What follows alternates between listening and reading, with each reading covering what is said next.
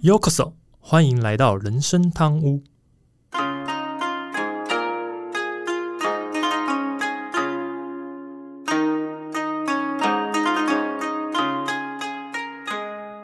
他说：“我们今天录音的时候是七月八号嘛？嗯，呃，好，因为今天录音的时候，其实这一天也算是发生一个还蛮大的事件啊，嗯哼，也有点难过，就是那个我们日本的前首相安倍晋三先生 遇到了这个在奈良吧，我如果没记错的话，因为奈良遇到了这个行刺事件，然后算是上班之前就看到大家还蛮关注这个新闻的。那最后呃，不幸的是安倍我们的安倍前首相在呃急救之后还是过世了。那嗯，我不知道有多少，我不知道听众到底多少人认识他。不过，就我们这些喜欢去日本的人，应该对他是完全不陌生才对啦。嗯对啊，那呃，只能说就呃，也希望也希望呃认识他的人，因为其实应该蛮多人对他的印象停留在那时候东哎，应该是奥运的时候，而且不是东京奥运哦，是巴西奥运的时候。他穿着马里奥，哎，是应该是穿着马里奥的服装吧，戴着马里奥的帽子，然后登场的那个画面，对啊，来推销东京奥运那一次，对啊，那其实他是一个真的，我的印象中，我安倍先生真是一个工作狂啊。之前好像也有，呃，因为工作的状况，然后呃太过操劳，导致他甚至后来身体不好，然后最后也算是有点突然的让位。那嗯哼，这一次其实也是为了呃帮。应该是同一个同一个政党的这个呃议员站台才发生的这个意外。那不论如何，就真的是呃该说一声 rest in peace 吧。嗯，好，前面是有点沉重啊，因为真的是今天真的是整个事件都在这里面。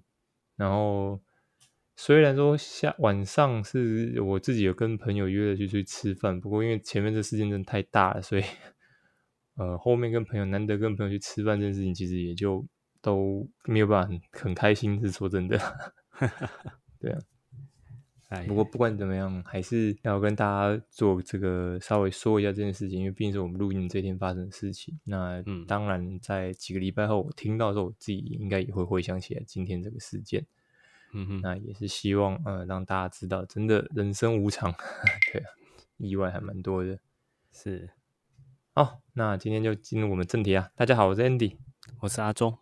好，Let's party all night，对不对？又到了我们这个星期五，虽然说大家应该是在尽量保持愉悦的心情啊，不过真的是 前面，但我知道一开始就很沉重，不过我们还是这集尽量让大家可以开心一点，对啊。那毕竟可能大家开这时候开始已经放假了，但呃，听众听到之后应该都通常都是星期五早上，所以大家努力一下就可以休假了。那不过这里要跟讲一件蛮沉痛的事实，跟刚刚这个我们安倍前首相一样很沉痛的事实，就是我们跟阿忠在讨论之后啊，就决定在这个第七十七集的内容就告一个段落，主要是因为一直没有夜配啊，那我们两个也就决定这将会是这个频道的最后一集这样子。嗯，等等，我。记得我应该没有染疫，也没有出现脑雾的状况，嗯，啊，更确定是一定没有失智症啊。不过你刚才讲说这是最后一集，我竟然一点点印象都没有，嗯哼，你是在哪个平行宇宙跟我讨论到？嗯，我现在听到这个消息也有点吓到了，是不是应该要开瓶高粱来压压惊啊？来，等我一下，我去找一下。嗯，其实你的反应让超出我预期，是吗？我以为你会想说，耶，我不用写稿了，然后我超开心，然后举双手赞成这样子。没有，嗯，你说你有跟我讨论，所以我才觉得奇怪啊。嗯，是我是我哪里有问题吗？好啦，这个其实呢，前面一开始讲的那个是一个说谎的内容啊。那对啊，当然是一个说谎的状况。对我根本没跟阿忠讨论过，我们还是会一直想要讲下去啊。不过为什么我一开始要说这个谎呢？因为呢。本集想要讨论的就是我们这个语言的第三部曲——谎言是如何诞生的。当然，这边就一样再一次贴心的提醒：如果听众还没听过第七十五跟七十六集的听众啊，建议先去听过之后再来听本集会比较合适。否则，担心你会不知道我们前两集说了什么相关的内容，那这个呢，真的是善意提醒，没有说谎啦。啊，对啊，那个两位大叔的善意提醒啊，就请各位听众啊，就恶意的点爆每一集，把它听爆啊。嗯，为什么要恶意？就不可以是好奇、善意、有兴趣的点爆吧？一定要恶意这样子？没有，就看我不爽啊，拼命点。哦，就因为刚被骗的不爽，拼命点的意思这样子。是，OK OK 啊。哎，你刚才说是最后一集，害我啊，原来是说谎，害我白高兴一场啊！真的是想说过气的色色大叔要隐退了，准备跑去当专职的猎人了。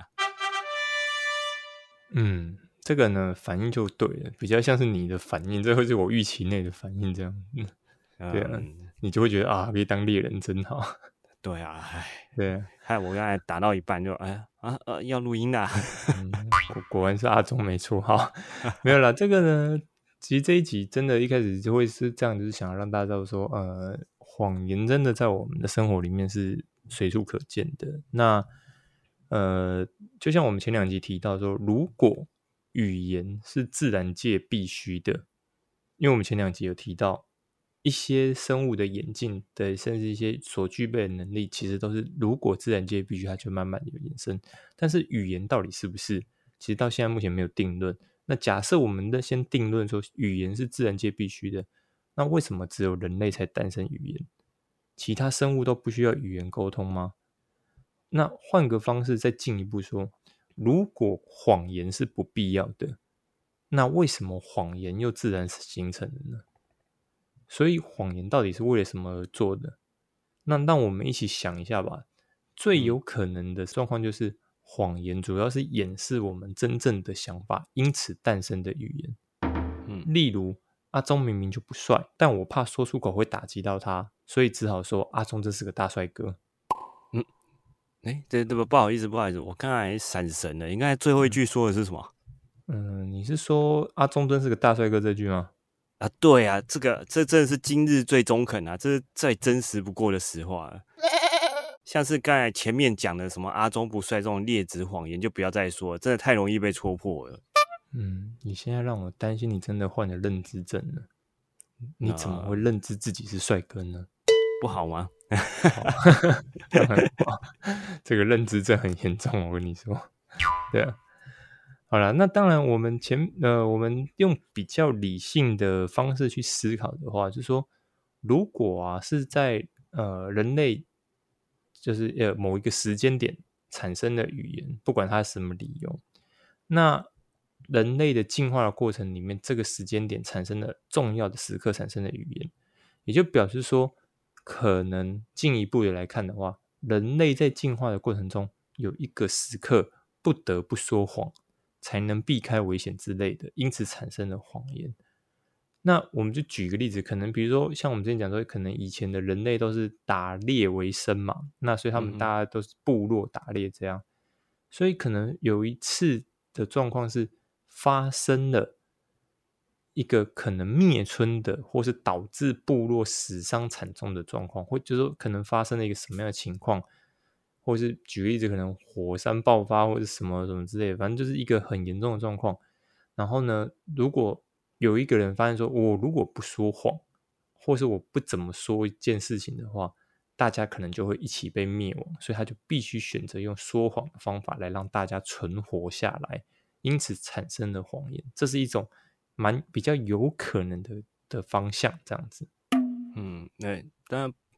呃，不可否认啊，远古一定是要先会讲话嘛，先有语言才会出现谎言。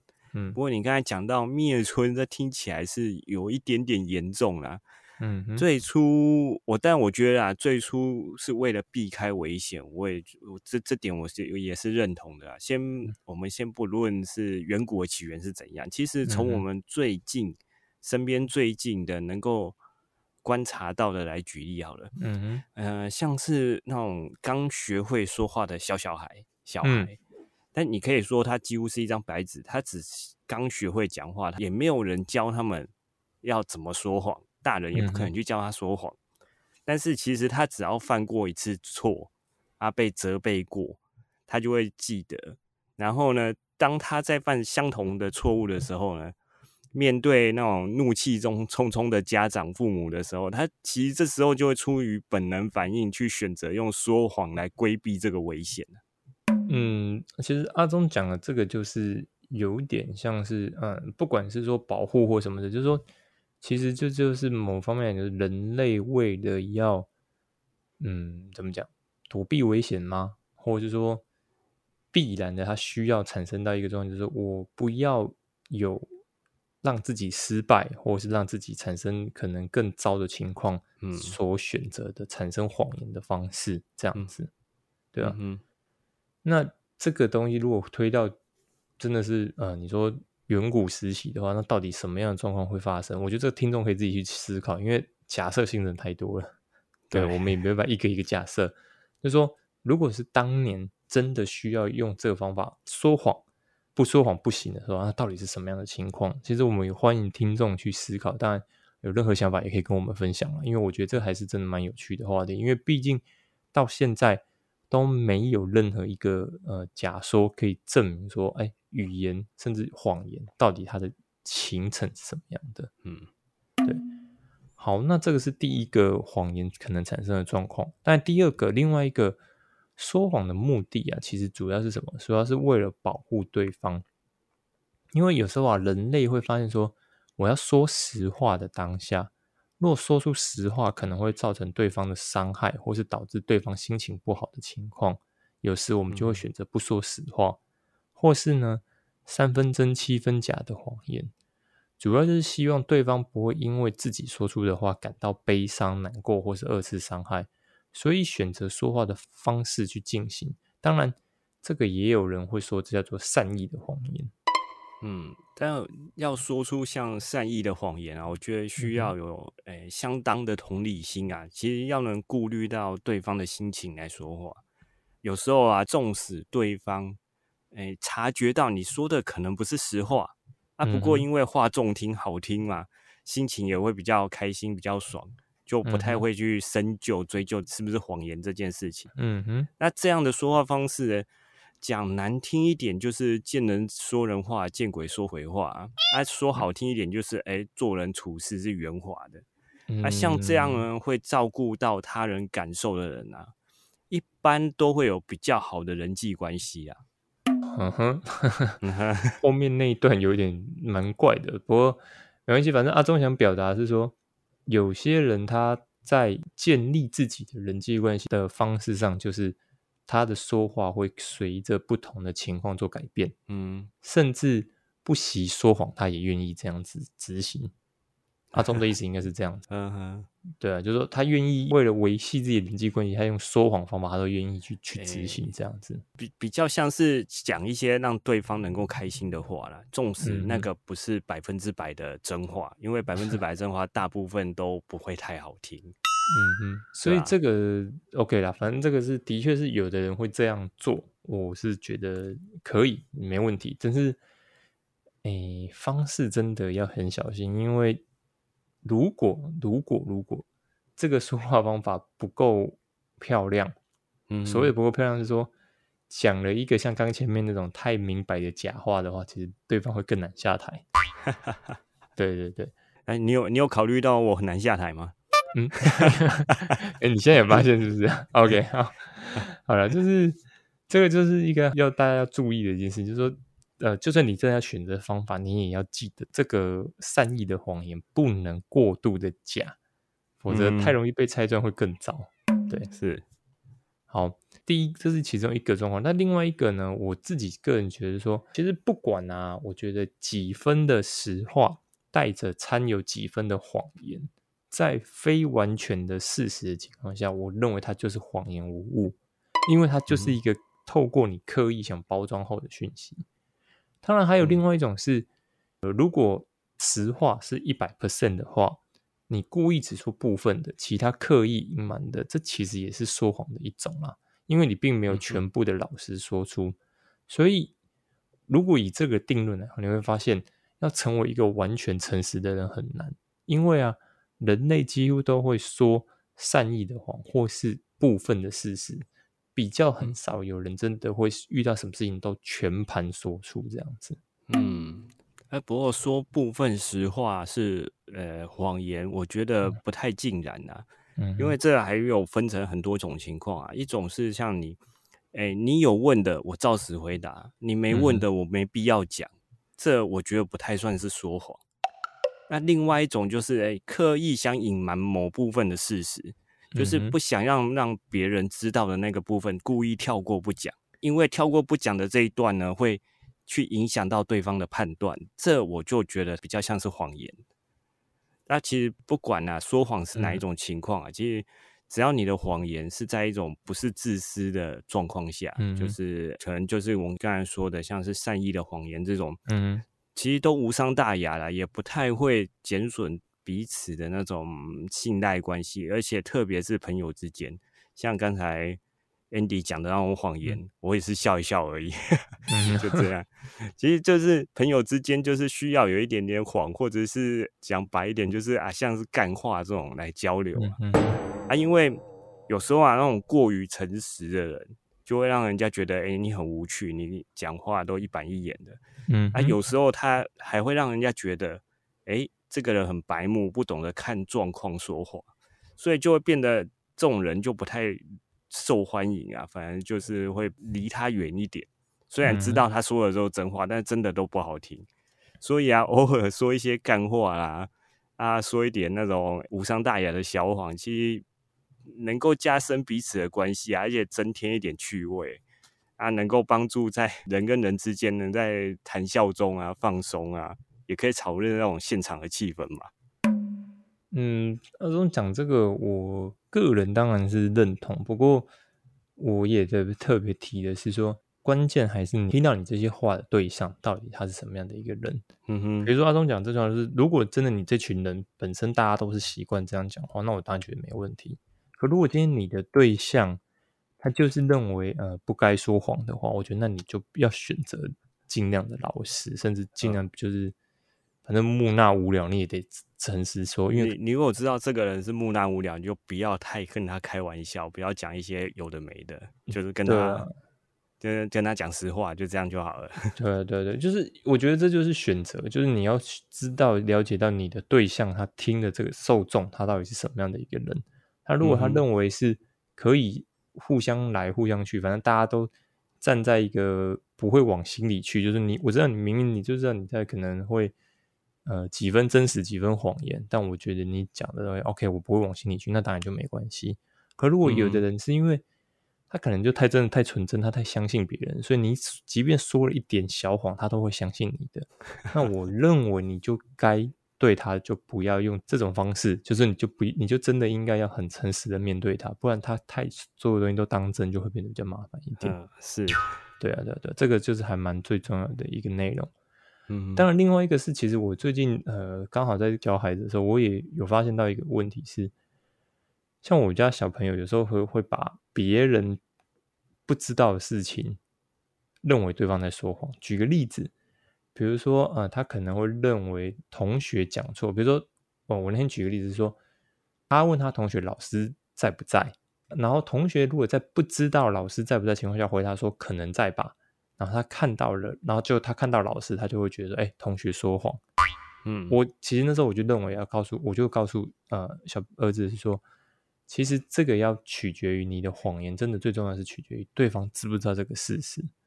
如果对方不知道事实情况下，说出来的不一定是谎言，他可能也只是个假设或猜测，那你就不能用说谎来定论他。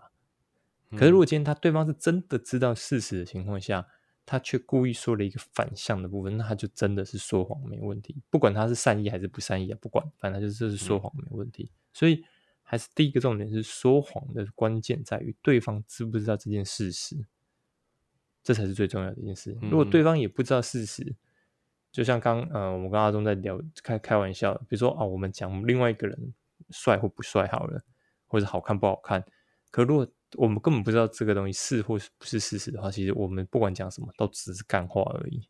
嗯哼，对啊，所以重点还是知不知道这件事情是个事实是最重要的一环，要让大家理解，就是说你就去判断一个人有没有在说谎，你要先清楚知道他知不知道这件事情。如果根本不知道。他也不算说谎，因为他根本说不了谎，他就不知道事实是什么，他只是随便讲而已。这样子，好，这个是我那天在教小朋友，我才发现说，小朋友如果对说谎不太理解，什么叫说谎，什么不什么叫不是说谎，说那这个就是要先让他理清楚，知不知道事实这件事很重要，对啊。好，那我们再回到说谎的起源呢？其实说谎的起源跟语言的起源一样不可靠啦。当然，也有人会说，这可能就是呃，为了让人类不团结的设计。有点偏向神创论的内容。我记得之前上一集阿忠就有提到类似的这个部分，就巴巴别塔这些什么之类这样东西。对，但我个人的看法是，其实呃，这更是人类展现智慧的一种方式。因为啊，如果大家真的认真去思考哦，你要说一个不会被拆穿的谎，其实要比说实话更花费精神跟脑力。嗯，对啊，因为你要用一个。别人不容易拆穿，不容易看出你这个谎言里面这个破绽的话，你要花很多的时间跟心血，甚至用很强大的逻辑去思考这个谎言到底怎么样编织才不会被被拆穿。嗯，所以有时候我会觉得说，这个诈骗集团其实是一群很聪明的人，因为他们要建构出不易被拆穿的谎言。啊，当然，我虽然这边这样讲，但我个人是非常反对诈骗集团的。哦，没有，我认为诈骗集团只有几个比较聪明的在写脚本跟交战守则，其他大部分的就就只是照着交战守则去照本宣科去做而已啊。嗯，这当然是这样，没错。但只是我就我想讲，就是可以写出这个脚本的人是真的非常聪明的那群人，是没有错。真的不得不承认啊，说谎这件事情真的要高度的技巧啊。如果说一个太容易被戳破的谎啊。那真的就是愚昧的表现啊！你不是高估自己，就是低估别人啊，就把别人当笨蛋的那种感觉。其实啊，说谎其实跟认知能力有那种密切的关系啊。因为说一个谎啊，往往需要有那种高度的记忆力跟控制力的表现。嗯哼，那记忆力就是你要记得自己曾经说过的谎的内容是什么，控制力则是说控制在说谎时。自己的情绪、表情跟动作，这样能够避免做出一些跟谎言不相符的行为啊，这样才能确保谎言啊不会被拆穿。嗯哼，这个阿东讲是当然是蛮关键的。不过为什么我会说诈骗集团想得出这些脚本的人很厉害？是因为像刚刚阿东讲的，这个谎言可能你还有什么情绪、表情、动作之类的，可是很多诈骗集团的做法其实是只剩下文字啊，就话术。比如说像我们这前呢，有些他是骗对方点卡，他可能是用文字哦，你是说像赖的那一种啊？那或是最多只有只用电话，只有电这一通电话这样子，在这种很薄弱的机会可以接触到他们，比如说你可以用很少或者他们却有办法利用这方法骗到某些人，不是每个人都被骗，就骗到某些人的话，必须思考是他怎么有办法只用这种方法去骗到其他人。因为大部分人，你看，就像刚刚阿忠讲的，我们要编织一个谎言，我们要用很多东西才能编织成功。他却短短只用语言或是文字，他就可以骗到其他人。那真的，你会想说，这群人真的脑袋太好了，只 是为什么不做在正当的事情上面？对啊，有有点那时候 PTT 就会讲，这是浪费才能嘛。就是这些人如果把才能用在正确地方，搞不好真的很厉害，这样子。嗯嗯，对啊，对啊。当然，另外就像我们前面几集有提到，就是不管是像这个所谓的人工智慧也好，机器人也好，其实他们目前大部分都是只有对与错可以比较明确的做一个抉择，也因此呢，他们大大概大部分都是不会说谎的。反而说谎其实是一个更高阶的智慧模式。因此，现在你要分别人类与机器人的差异啊，最容易放的是看他们会不会说谎，因为会说谎的几乎一定都是人类，相对。如果若有一天机器人跟人工智慧也都会说谎的话，就表示他们有想要隐瞒的秘密，这可能会是造成人类的浩劫。嗯，机器人说谎这件这件事情应该不用太久，因为在几年前啊，Facebook 自己就有做过实验。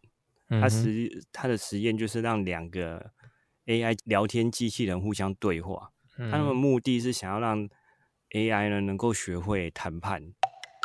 然后没想到啊，在最后的结果，AI 也学会了说假话来做试探对方的想法。啊，他们还会有策略的假装妥协来达成他们想要的目的。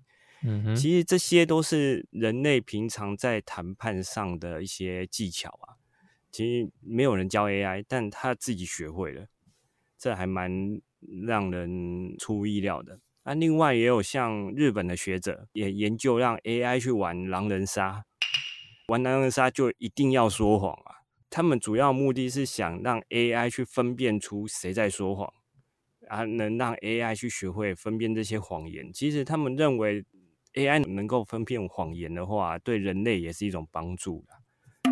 不过也会像 Andy 所讲的，AI 如果产生高度智慧之后，会使用谎言之后，也许会变成人类的浩劫，也不一定。但这时候我们是不是应该要想想，如果 AI 有这么高的智慧，但是它为什么要下的决策是消灭人类，而不是帮助人类呢？嗯，其实这个我记得刚好这礼拜三的时候，老高做了一个影片，嗯。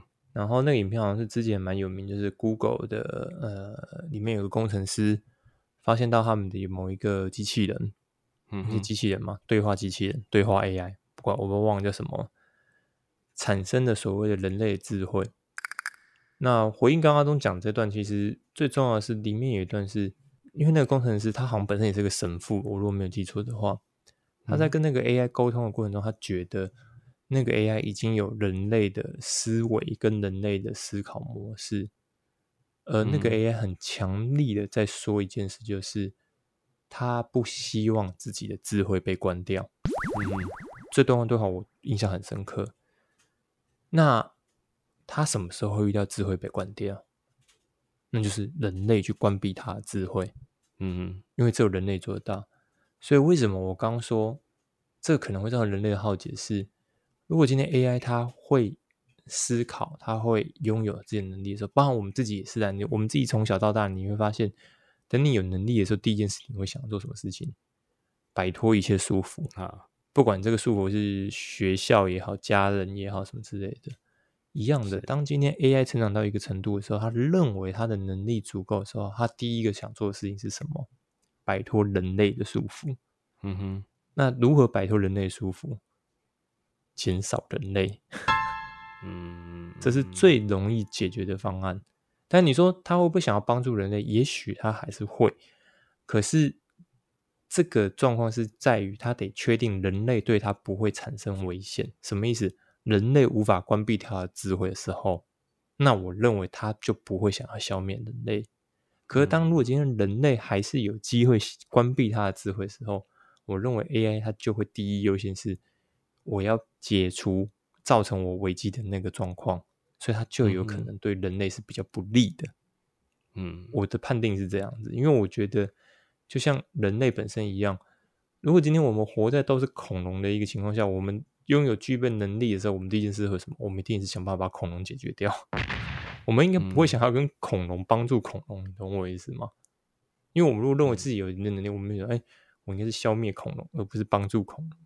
不会，还会把恐龙抓起来，嗯，圈养。那那其实你也是变相的消灭跟控制它，某方面变成反向的控制啊。它不见得会把你消灭，但是它可能会诶倒过来想要控制你，也也许是消除对于自己的威胁啊。对，可是那个某方面也是已经是人类的浩劫了，因为我们开发出一个我们无法控制的智慧了。